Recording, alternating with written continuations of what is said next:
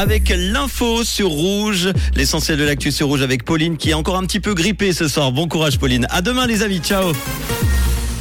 Bonsoir à tous. Une année 2022 qui bat des records d'ensoleillement et de température. Les efforts contre l'antibiorésistance portent leurs fruits et du soleil et des nuages au programme de un matin. Météo, une année 2022 qui bat des records d'ensoleillement et de température. Dans certaines régions suisses, le soleil n'a jamais autant brillé que cette année depuis le début des mesures. À Genève-Cointrin, 2259 heures d'ensoleillement ont été comptabilisées selon Météo Suisse, 61 heures de plus que lors du précédent record de 2003. Le début des mesures pour le secteur remonte à 1897. Selon les météorologues, 2022 devrait également être l'année la plus chaude depuis le début des mesures en 1864. Les efforts contre l'antibiorésistance portent leurs fruits en Suisse. La consommation d'antibiotiques en médecine humaine et vétérinaire a nettement reculé dans le pays ces deux dernières années. Et la situation de résistance à ces médicaments tend donc à s'améliorer, même s'il reste encore des efforts à faire selon un bilan dressé aujourd'hui. La résistance aux antibiotiques cause quelques 300 décès par an dans le pays.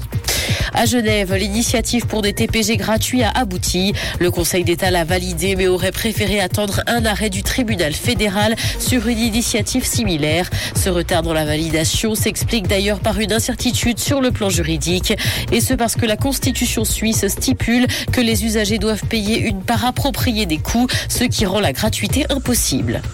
Dans l'actualité internationale, guerre en Ukraine, plus de 100 000 soldats russes auraient été tués depuis le début du conflit, une estimation qui vient de l'état-major américain. Il a par ailleurs précisé que les pertes devaient être similaires dans le camp ukrainien. Sur le terrain, la Russie a annoncé se retirer de la région de Kherson.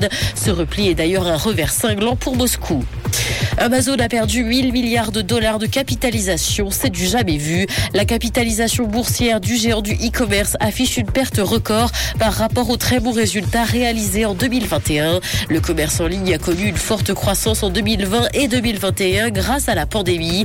Cette tendance s'est à présent essoufflée, notamment à cause de la crise économique. Les gens consomment moins et de nombreuses grosses sociétés comme Microsoft notamment se retrouvent dans la même situation.